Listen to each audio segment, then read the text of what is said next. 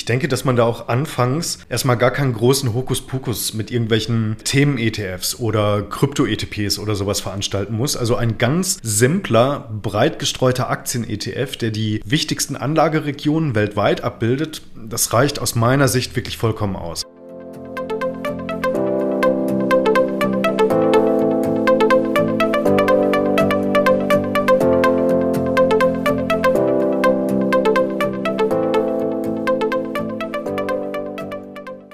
65.700 Euro, das ist der Betrag, den Eltern vom Staat für ihre Kinder erhalten. Die Rede ist natürlich vom Kindergeld. Das sind 219 Euro im Monat. Und diesen Betrag gibt es in Deutschland für die ersten beiden Kinder und zwar maximal für 25 Jahre. Wir erhalten regelmäßig Nachrichten von jungen Eltern, die sagen, hey, wir haben Kindergeld, wir haben noch was übrig, wir würden es gerne anlegen, wie sollen wir das am besten machen? Und das ist auch eine sehr gute und vor allen Dingen wichtige Frage und die versuchen wir heute auch noch mal ein bisschen ausführlicher zu beleuchten. Zudem sagen wir Ihnen auch noch, welche Bank aus unserer Sicht das beste Angebot für Kinderdepots im Sortiment hat und natürlich auch, welche ETFs Sie für die lieben Kleinen am besten nutzen sollten für Ihren Sparplan und ob Kinder Steuern zahlen müssen auf die Kapitalanträge.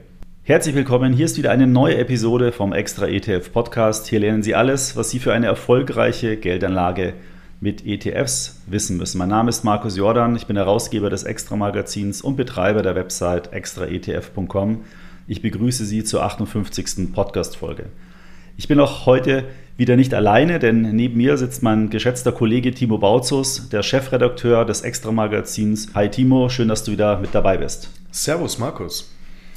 Timo, erstmal herzlichen Glückwunsch. Bei dir gab es ja kürzlich Familiennachwuchs. Ja, das stimmt. Aber mich hat es nur indirekt betroffen, denn äh, mein Bruder und seine Frau haben kürzlich eine Tochter bekommen. Das heißt, ich bin jetzt seit äh, gut zwei Monaten stolzer Onkel einer wirklich ganz, ganz knuffigen Nichte und äh, darüber freue ich mich sehr und besonders auch für meinen Bruder und seine Frau. Ja, du hattest ja auch in der Episode 50, wo wir zuletzt gesprochen haben, ja schon erwähnt, dass du eine Nichte bekommen hast und dass du da auch einen Sparplan einrichten wolltest. Und es passt ja dann auch heute hervorragend zu unserem Thema. Dann kannst du uns nämlich gleich mal ein bisschen mitnehmen und uns erklären, wie du und deine Familie da vorgegangen seid. Aber bevor wir in das Thema gehen, vielleicht noch ein Hinweis, denn wie es der Zufall so will, unsere aktuelle Ausgabe vom Extra-Magazin beschäftigt sich diesmal auch mit dem Thema Geldanlage für Familien. Wenn Sie sich also nach der Folge ein bisschen näher noch in das Thema einlesen möchten, dann kann ich Ihnen da unser Heft unbedingt empfehlen. Zu kaufen kann man das im Online-Shop unter shop.extraetf.com. Den Link packe ich natürlich in die Show Notes. Aber wir haben ja nicht nur das Thema Geldanlage für Familien im Heft. Timo, vielleicht kannst du uns mal kurz einen Einblick auch noch geben, was sonst noch so im Heft geboten ist.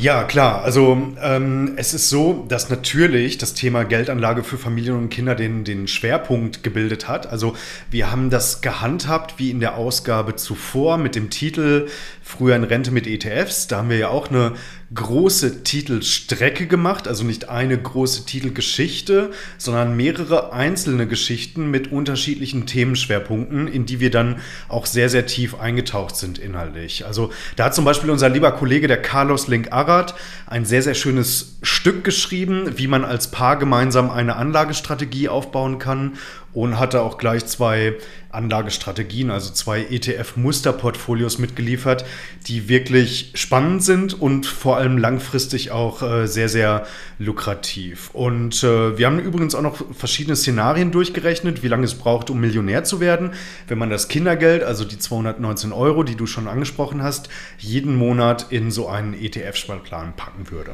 Okay, klingt auf jeden Fall schon mal spannend. Es gibt aber auch noch ganz viele andere spannende Themen. Ich möchte genau. noch mal eins hervorheben, weil das auch eine gewisse zeitliche Relevanz hat. Nämlich hast du mit deinen Kollegen zusammen auch die Wahlprogramme der Parteien angeschaut und versucht herauszuarbeiten, wie es denn da so im Punkt der Steuern aussieht.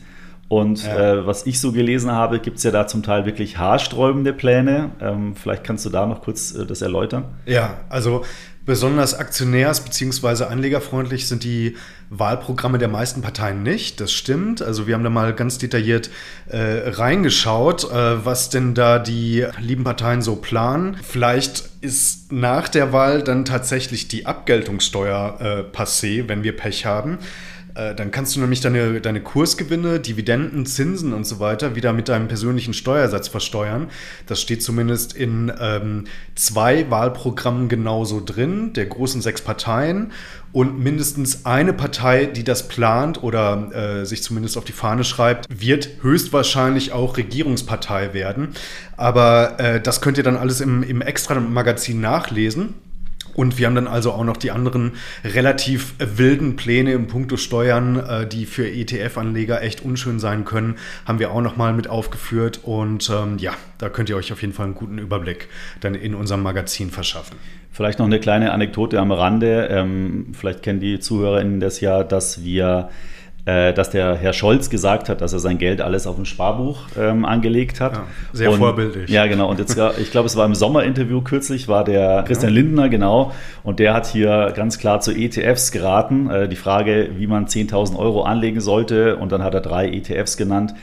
Die Auswahl war ein bisschen fragwürdig, das kann man sicherlich nochmal verbessern, aber zumindest war mal, war mal der MBCI World dabei. Also ja. äh, zumindest ETFs äh, sind zumindest schon mal, zumindest teilweise Politikern bekannt. Das ist ja schon mal, schon mal ganz gut. Aber wir werden genau. mal warten, was dann da am Ende dann auch wirklich umgesetzt wird.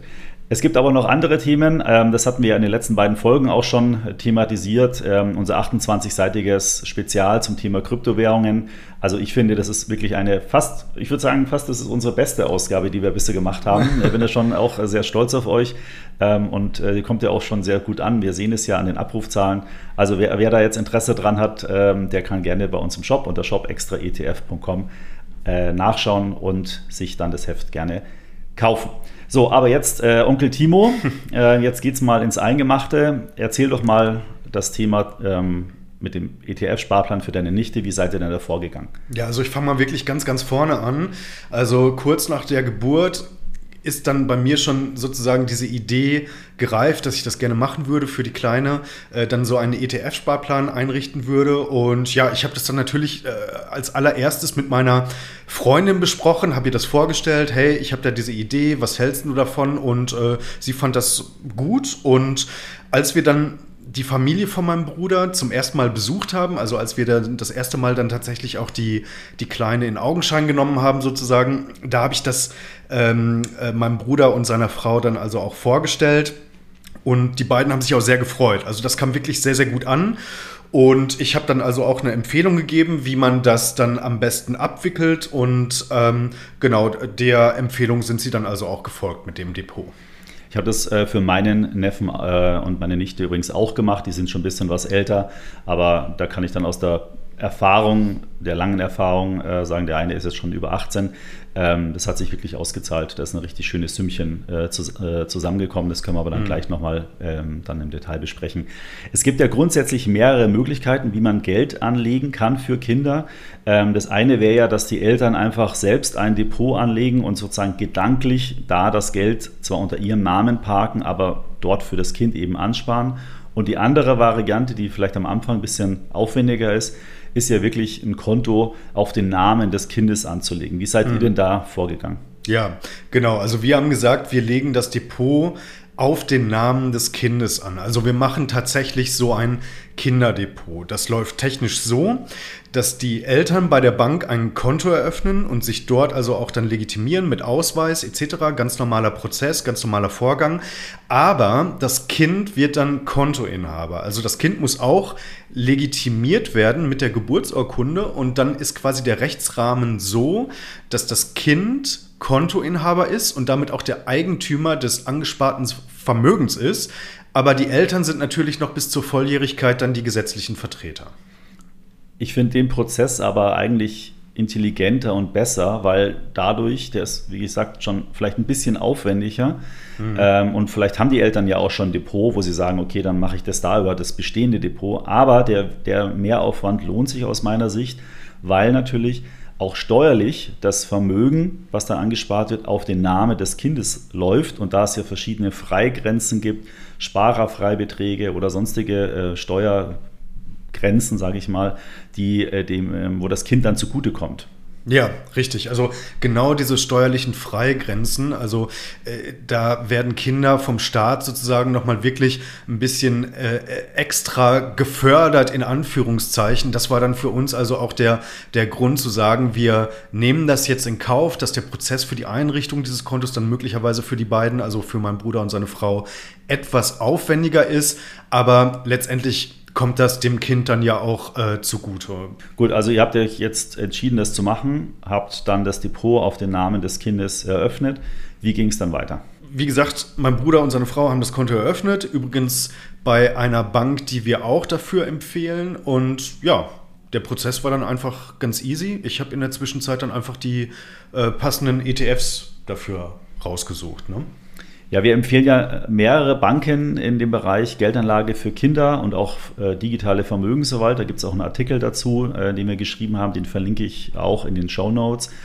Ähm, die Bank, die wir jetzt in äh, diesem Fall du empfohlen hast, ist die ING. Genau. Weil die hat auch ein ziemlich gutes Angebot für Kinderdepots. Da ist das Depot erstmal grundsätzlich kostenfrei ähm, und vor allen Dingen auch Sparpläne sind kostenfrei.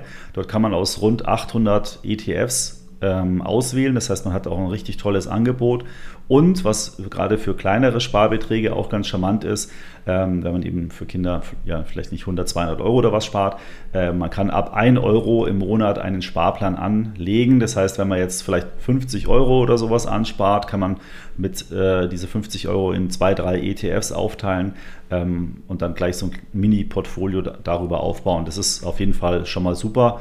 Insofern kann man eben in der Kombination kostenloses Depot, kostenloser ETF-Sparplan, kleine Anlagebeträge, da wirklich sehr, sehr günstiges Kinderdepot ähm, einrichten und dann ja, Schritt für Schritt mit dem Sparen beginnen. Ja, richtig. Also bei der ING ähm, da hast du halt auch noch den, den kompletten Komfort einer, einer Direktbank drumherum. Ne? Also das ist ja wirklich äh, sehr, sehr gut, äh, äh, was die für Servicemöglichkeiten letztendlich äh, anbieten. Und ähm, unter anderem deswegen gehört die ING auch zu unseren ETF-Sparplan-Empfehlungen von Extra ETF. Ähm, also da ist unser Datenteam so vorgegangen, dass die also ganz, ganz ausführlich das Angebot der ING in puncto Kosten, Service ähm, und so weiter mit anderen Anbietern verglichen haben.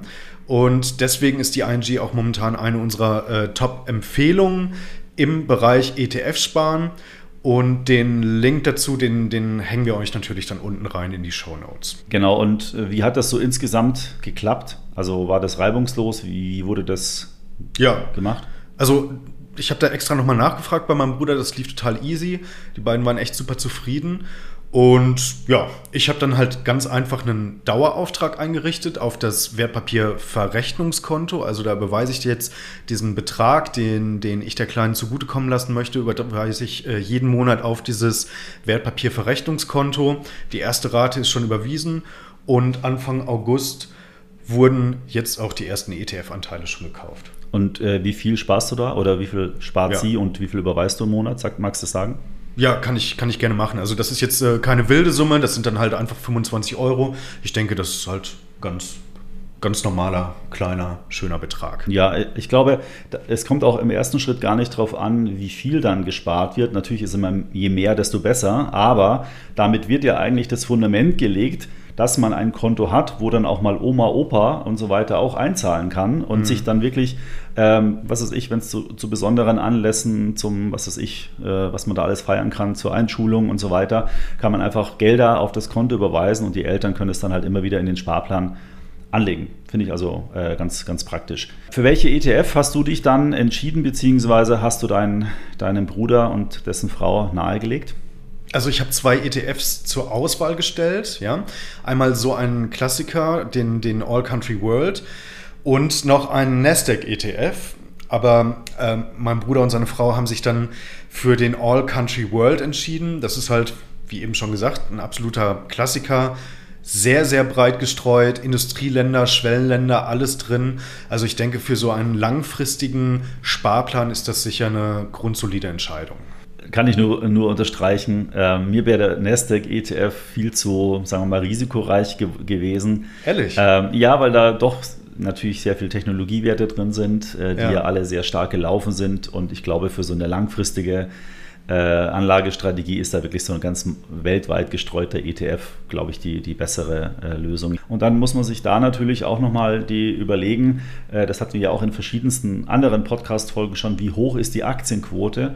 Und da muss ich wirklich ganz klar sagen, junge Kinder, Babys, ja, sagen wir mit einem Anlagehorizont von mal mindestens bis zum 18. Lebensjahr, äh, würde ich mal, mal sagen, die müssen 100% Aktien im Portfolio mhm. haben. Ähm, denn die ersten 18 Jahre ist ja im Prinzip die, die, das ist ja ein Viertel, wenn man es mal so grob nimmt, des gesamten Lebens des Kindes.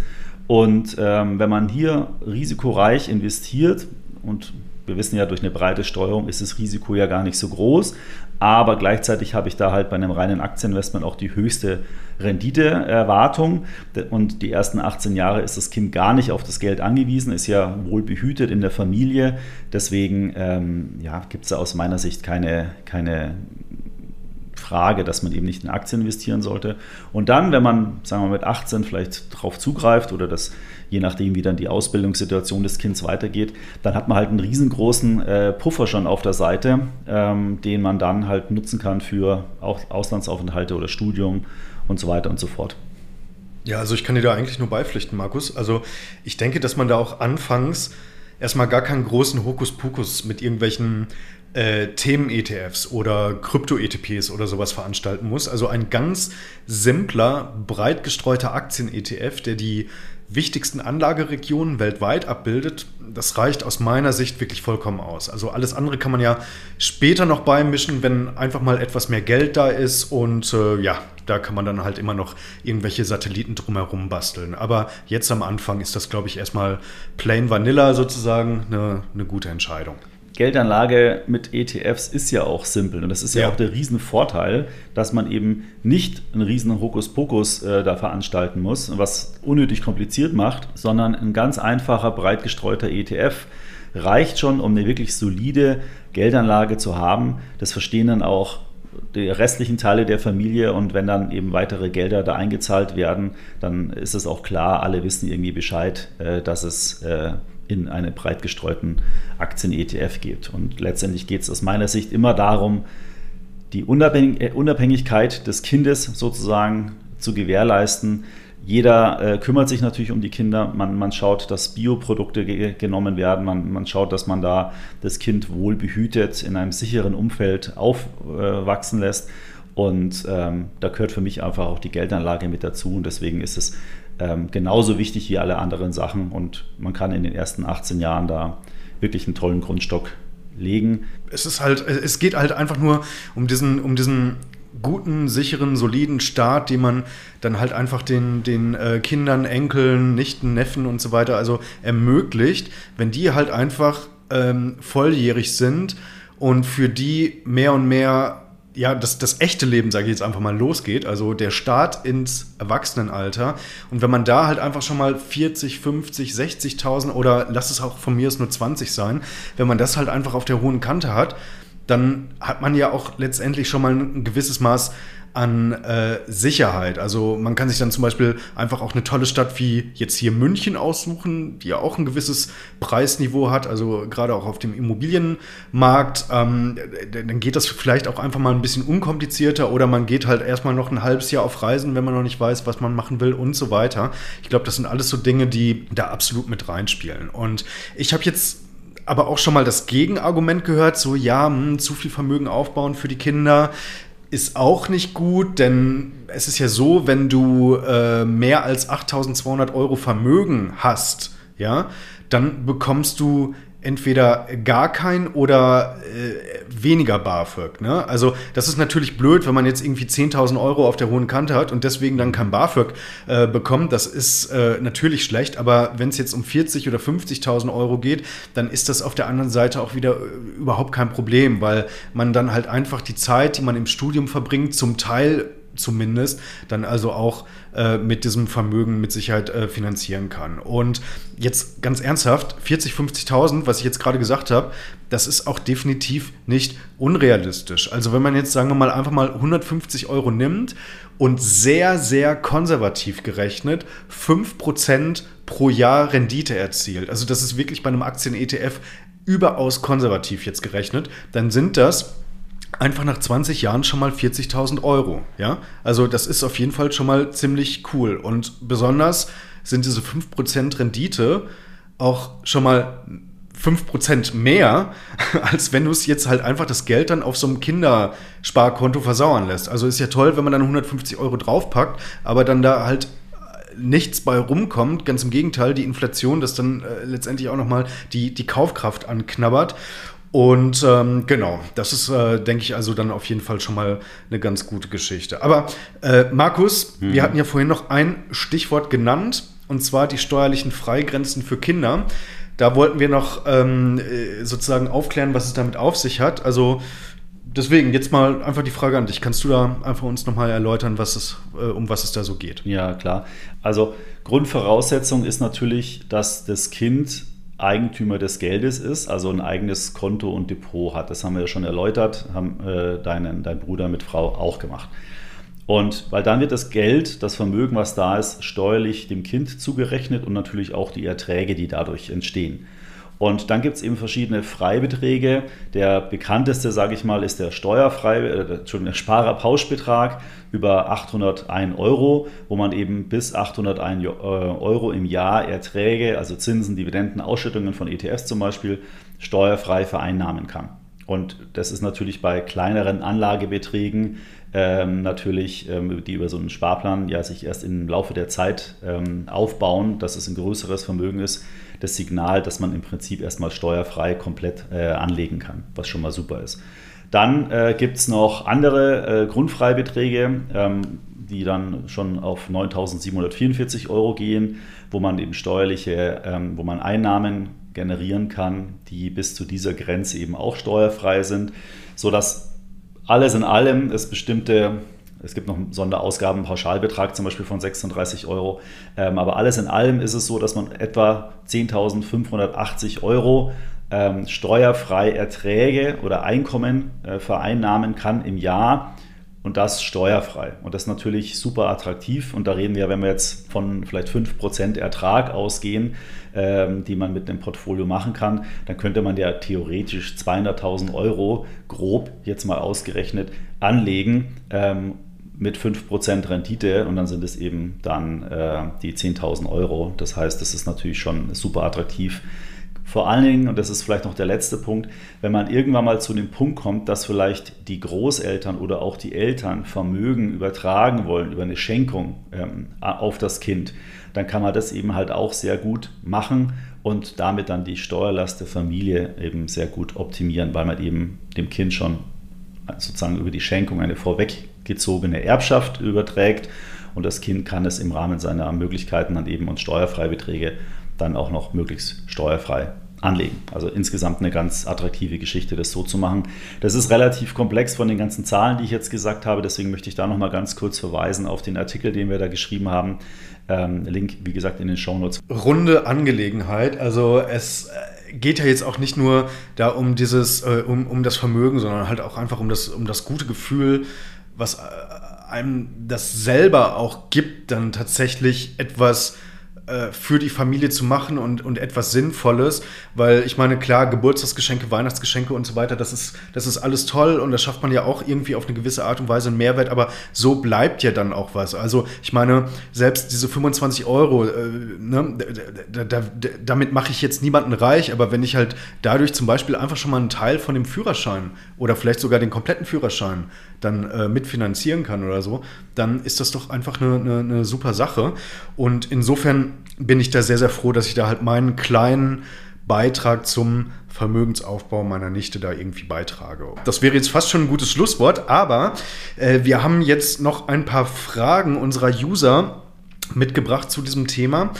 Ähm, Markus, du hast es ja äh, vorhin angesprochen, also uns erreich, erreichen da wirklich äh, fast täglich sehr, sehr viele Anfragen zu dem Thema, aber wir haben da jetzt einfach mal so, ein, so die, die äh, Fragen so ein bisschen geclustert. Also, äh, ne, wir, wir haben da, wir nennen da jetzt nicht äh, irgendeinen einzelnen User oder Leser oder beziehungsweise Userin, Leserin, ähm, sondern haben jetzt einfach mal die, die beiden wichtigsten Fragen nochmal hier so zusammengefasst. Und die eine ist, wir haben eben schon die Großeltern angesprochen, was können denn eigentlich Großeltern tun, um für die Enkel Geld anzulegen?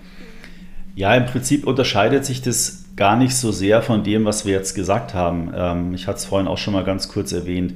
Wenn jetzt für das Kind ein eigenes Konto besteht, dann würde ich als Großeltern immer auf dieses Konto einzahlen. Klar haben dann die Eltern die Verfügungsgewalt dann auch drüber als Bevollmächtigte. Da muss ein gewisses Vertrauen natürlich da sein.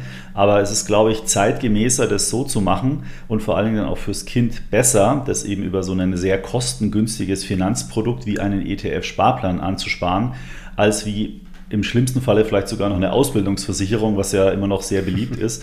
Ähm, und weil man das vielleicht von früher her noch kennt, sowas abzuschließen, weil da kommt auf jeden Fall nichts weiter raus, außer das Geld, was am Ende vielleicht mal eingezahlt wurde. Und das macht dann einfach keinen Sinn, gerade weil wir eben, wie schon erwähnt, über die ersten 18 Jahre ähm, des Kindes sprechen. Und da geht es ja letztendlich darum, möglichst rentabel und kostengünstig anzulegen, damit diese, diese Gelder, die da angelegt werden, zu einer wahren Größe sich entfalten können. Und so würde ich es machen. Ich habe zum Beispiel vielleicht noch eine, eine Anmerkung auch ähm, bei ähm, meiner Nichte und meinem Neffen. Wir haben zum Beispiel mit meinem Bruder dann in dem Fall auch abgestimmt, dass wir den Kindern nichts schenken zum Geburtstag, haben das mit den Kindern aber auch, sobald sie es dann verstanden haben, klar kommuniziert, ähm, sondern ähm, haben eben diesen Sparplan gemacht. Und äh, klar haben wir vielleicht mal eine Kleinigkeit äh, irgendwie als Mitbringsel geschenkt, ja, vielleicht ein Kartenspiel oder sowas, aber jetzt nicht, äh, oh, die Kinder wollen das neue Lego äh, für 50 Euro. So, solche Geschenke haben wir da nicht mehr gemacht, sondern haben wirklich nur Kleinigkeiten geschenkt. Das war auch vollkommen ausreichend, das war immer ein Spaß. Wir haben immer tolle Sachen auch zum Auspacken gehabt, aber halt keine großen Beträge investiert, weil die, uns wichtig war, dass den Kindern auch bewusst wird, dass wir schon was für sie tun und dass wir das sozusagen bis zu, von, von null bis zu ihrem 18. Lebensjahr ja. äh, gemacht haben. Und das finde ich könnte auch eine Möglichkeit sein für Großeltern, einfach äh, äh, anstatt ich sage jetzt mal, sinnlosen Blödsinn zu schenken, ähm, lieber sinnvoll Geld zu schenken. Und Geld schenken ist ja irgendwie immer ein bisschen komisch, mhm. weil Geld schenken ist irgendwie so ähm, unemotional. Aber besser ist es da auf jeden Fall angelegt. Ja, absolut. Ich finde diesen Punkt, äh, den du jetzt ansprichst, äh, übrigens auch äh, wirklich sehr, sehr gut. Äh, der äh, liebe Thomas, also unser ähm, Redaktionskollege, hat das äh, übrigens auch nochmal in einem Text im, im Magazin sozusagen mit aufgedröselt. Wann sollte man denn eigentlich anfangen, sozusagen mit, mit Kindern über Geld zu reden? Und wenn man anfängt, so im, im Jugendalter, wo also schon ein gewisses Verständnis sozusagen ähm, da ist, wenn man da halt auch anfängt, Kinder frühzeitig mitzunehmen, hey, da, da, da wird gerade schon etwas für dich aufgebaut und da geht auch ein gewisses Maß von Verantwortung dann später mit einher, wenn dir das Geld zugutekommt, dass du also nicht unbedingt jetzt äh, nach, nach Ibiza fliegst und das, und das Geld dann da äh, total verknallst, sinnlos, sondern halt, dass das schon mal ein schöner Grundstock ist, einfach, dann ähm, ist das irgendwie ja auch eine gute Geschichte. Und wenn man da halt dann, wie du jetzt gesagt hast, ne, darüber kommt, dass man sagt, hey, also ihr wisst ja, ihr kriegt jetzt nicht immer die Riesengeschenke von uns zum Geburtstag, zu Weihnachten oder so, aber immer so kleine äh, Gimmicks halt, ne, dann hat das jetzt nichts damit zu tun, dass wir zu geizig sind, euch irgendetwas zu kaufen, sondern wir machen ja schon was im Hintergrund. Äh, das ist jetzt vielleicht ähm, ein bisschen abstrakt, aber ich glaube, das ist auch schon mal eine ganz gute Gelegenheit oder eine ganz gute Möglichkeit, Kinder einfach an das Thema Finanzbildung heranzuführen, weil ja, wir wissen ja alle, in den Schulen findet das nicht statt. Und das wird ja auch oftmals bemängelt. Aber ich denke, das ist dann halt einfach eine Möglichkeit, wie dann halt so äh, Eltern, Großeltern, wie dann halt einfach die Familie damit umgehen kann. Ne? Ja, ich, ich möchte es auch nochmal in der Relation äh, setzen. Du hast ja gesagt, du sparst 25 Euro äh, dafür deine ja. Nichte. Ähm, wenn man das jetzt mal bis zum 18. Lebensjahr hochrechnet, dann kommen da ungefähr 5400 Euro zusammen. Ja, das ist ja also nur, ja. was eingezahlt wird.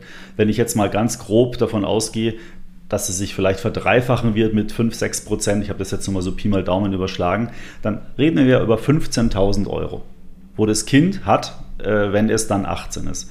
Und wenn jetzt noch die Omas und Opas oder vielleicht noch eine andere Tante da auch noch was einzahlt, dann ist es ja durchaus wahrscheinlich, dass da vielleicht 20, 30, 35.000 Euro zusammenkommen.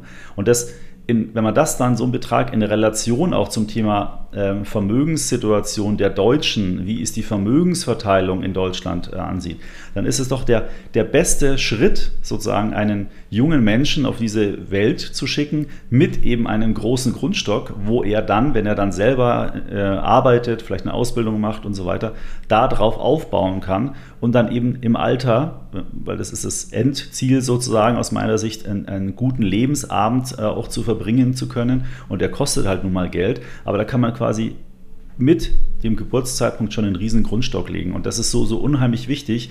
Und man vergisst es immer, aber man, ich hatte es vorhin schon erwähnt, es gibt Bioprodukte. Es, das Kind wird wohl behütet, versorgt und alles richtig und zu, und zu Recht. Aber man darf einfach diesen, diesen finanziellen Aspekt aus meiner Sicht einfach nicht vergessen. Der gehört unmittelbar dazu. Es ist vielleicht nicht so emotional und nicht so schön, aber er hat so eine massive Auswirkung auf die Zukunft dieses Menschen, dass man das gleich unbedingt von Anfang an machen soll. Mhm. Und da ist es einfach am besten nochmal kostengünstig, breit streuen voll rein in Aktien langfristig laufen lassen. Ich glaube, das ist der, der beste mhm. Weg, den man machen kann, ähm, weil eben das Kind 0,0 angewiesen ist in den ersten 18 Jahren auf irgendwie, was bei dem Geld rauskommen wird. Und statistisch gesehen sind nach 10, 15 Jahren kann man mit einem breit gestreuten Investment kann man keine Verluste einfahren. Ganz im Gegenteil, das sind wahrscheinlich Renditen so von 6, 7, 8 Prozent pro Jahr. Ähm, und das ist eine ganz, ganz tolle Geschichte. Das bringt uns jetzt also ähm, die Angebote, die es sozusagen gibt, auch noch mal zu einer anderen Frage, die uns sehr, sehr oft erreicht. Also ich habe ja jetzt gesagt, ich habe jetzt einen, einen Broker empfohlen oder beziehungsweise ein Direktbankdepot bei der ING. Aber das wissen Sie da draußen wahrscheinlich auch. Ähm, dass wir uns bei extraetf.com auch sehr, sehr intensiv mit dem Angebot der digitalen Vermögensverwalter, also der sogenannten Robo-Advisor, auseinandersetzen und dort natürlich also auch äh, über unser Datenteam die entsprechenden Angebote sehr, sehr gründlich analysieren und testen lassen. Und ähm, deswegen kommt da also auch oftmals die Frage, also ja, Kinderangebote von Robo-Advisors, wie sieht es denn da eigentlich aus? Was gibt es? Was macht Sinn? Weil nicht, nicht jeder Robo hat so ein Angebot. Und ähm, ja, Markus, also welchen können wir denn da empfehlen? Also wie sieht es da aus? Ja, vielleicht da nochmal ergänzt. Was, was ist ein Robo-Advisor? Das ist ja so ein Modebegriff. Letztendlich geht es um eine Vermögensverwaltung, die digital stattfindet, also über eine Webseite oder über vielleicht ein Smartphone. Und was ist eine Vermögensverwaltung? Eine Vermögensverwaltung, da ähm, schließe ich einen Vertrag ab mit einem Vermögensverwalter der eröffnet für mich ein Depot, also der wird auf das Kind auch ein Depot eröffnet und ein Konto eröffnet. Der Unterschied ist jetzt, wer entscheidet, was gekauft wird. Und bei der ING-Variante, die wir gerade besprochen hatten zuvor, da entscheiden die Eltern, was für ein ETF gewählt wird, wie viel gespart wird und richten das alles ein. Bei einem digitalen Vermögensverwalter delegiere ich diese Entscheidung an einen Vermögensverwalter. Und der investiert dann das Geld, in der Regel nicht in einen ETF, sondern in 5, 6, 7, 8, 10 ETFs und verwaltet sozusagen das Vermögen nach, nach einem bestimmten Risikoprofil. Beides ist vom Grundsatz her nicht falsch. Ähm, aber ein Robo-Advisor, also eine digitale Vermögensverwaltung, ist natürlich deutlich teurer ähm, als jetzt die selbst entscheidende Anlage bei einer Direktbank. Hat aber aus meiner Sicht dennoch ein paar Vorteile, weil ähm, viele Leute sind vielleicht nicht so in der Lage, auch im weiteren Verlauf Entscheidungen zu treffen. Äh, zum Beispiel, wenn es darum geht, muss das Portfolio wieder irgendwie in Einklang gebracht werden durch ein sogenanntes Rebalancing? Ist es vielleicht jetzt doch sinnvoller, mal was umzuschichten? Mhm. Ähm, also da, da, kann ja über die Laufzeit hinweg viele, viele Parameter passieren. Dann muss man sich bei einem Sparplan auch immer wieder darum kümmern, wenn Geld eingezahlt wird, sagen wir mal, die Großeltern schenken zur Kommunion, was weiß ich, 1000 Euro, äh, dann muss dieses Geld ja auch wieder angelegt werden. Also dann muss man wieder aktiv werden. Und bei dem Robo-Advisor wäre das alles etwas vereinfacht. Also man überweist einfach Geld und sobald Geld auf dem Konto ist, wird es dann in bestimmten Rhythmen eben wieder angelegt in die Anlagestrategie. Also es hat Vorteile, hat aber halt auch den Nachteil, dass es ein bisschen teurer ist.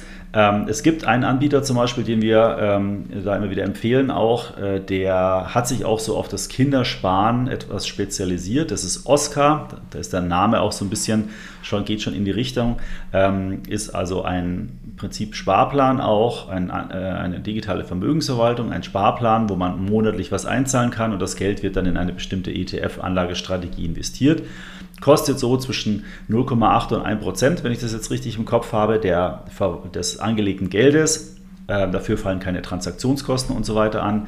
Ähm, darauf muss man sich einstellen. Was da halt ganz smart ist, wenn jetzt zum Beispiel Eltern da ein Konto haben und zwei Kinder oder drei Kinder zum Beispiel haben, dann können Sie diese Kinderkonten alle auch in dieser App mit verknüpfen und dann können die Eltern sozusagen zentral über ihr Smartphone oder über ihr Account dann auch die Accounts der, der, der anderen Kinder mit verwalten und somit das sehr einfach und bequem auch im Überblick behalten.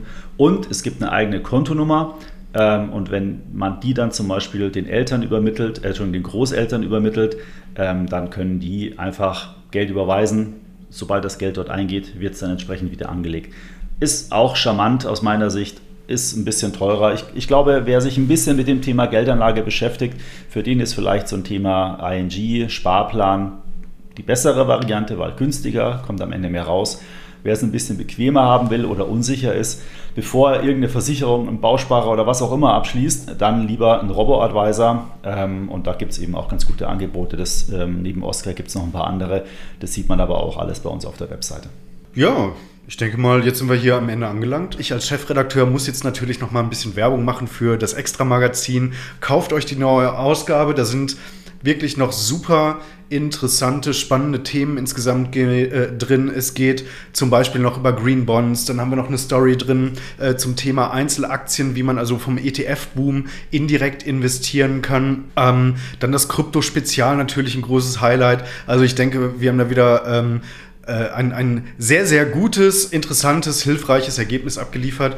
Und wie gesagt, das ist jetzt meine Empfehlung. Auf zum Kiosk oder noch besser bei uns im Shop. Und dann ähm, bin ich da auch sehr gespannt auf euer Feedback. Ja, ich sage danke, Timo, äh, ja, für das danke Gespräch, dir, Markus. für die Zeit. Gerne. Ähm, ich hoffe, Ihnen, liebe Zuhörerinnen, hat das auch sehr gut gefallen. Äh, würde uns natürlich freuen. Timo hat schon erwähnt, wenn Sie unseren Podcast auch bewerten und gerne auch weiterempfehlen. Alle nötigen Informationen zu diesem Podcast finden Sie in den Show Notes, haben wir ja schon mehrmals jetzt darauf hingewiesen. Wenn Sie einen speziellen Wunsch haben oder sonst eine Anmerkung, können Sie gerne die uns auch direkt per E-Mail schicken an podcast.extraetf.com. Die gehen dann alle zentral bei uns ein und wir freuen uns da wirklich über, über jeden Kommentar und jede Anmerkung von Ihnen. Die nächste Folge ähm, wird spannend werden. Da gehen wir wieder mal ganz gezielt auf ein Investment-Thema. Ähm, da ist nämlich kürzlich ein ETF rausgekommen auf äh, das Segment des, der Weltraumaktien. Also ein Space ETF nenne ich es jetzt mal. Und den werde ich mit dem Produktherausgeber Han ETF in aller Ausführlichkeit mal auseinandernehmen. Ähm, Finde ich ein ganz super spannendes Thema. Gab es vorher so auch noch nicht als Investmentthema. Und wer da Lust drauf hat, sich ein bisschen mit der Zukunft äh, zu beschäftigen, war ja in den letzten äh, Monaten auch stark in den Medien vertreten mit allerlei Milliardäre, die sich da ins All geschossen haben. Also wer da Interesse dran hat, hört gerne nächsten Mittwoch wieder rein. Da freue ich mich auf Sie und verbleibe bis nächste Woche.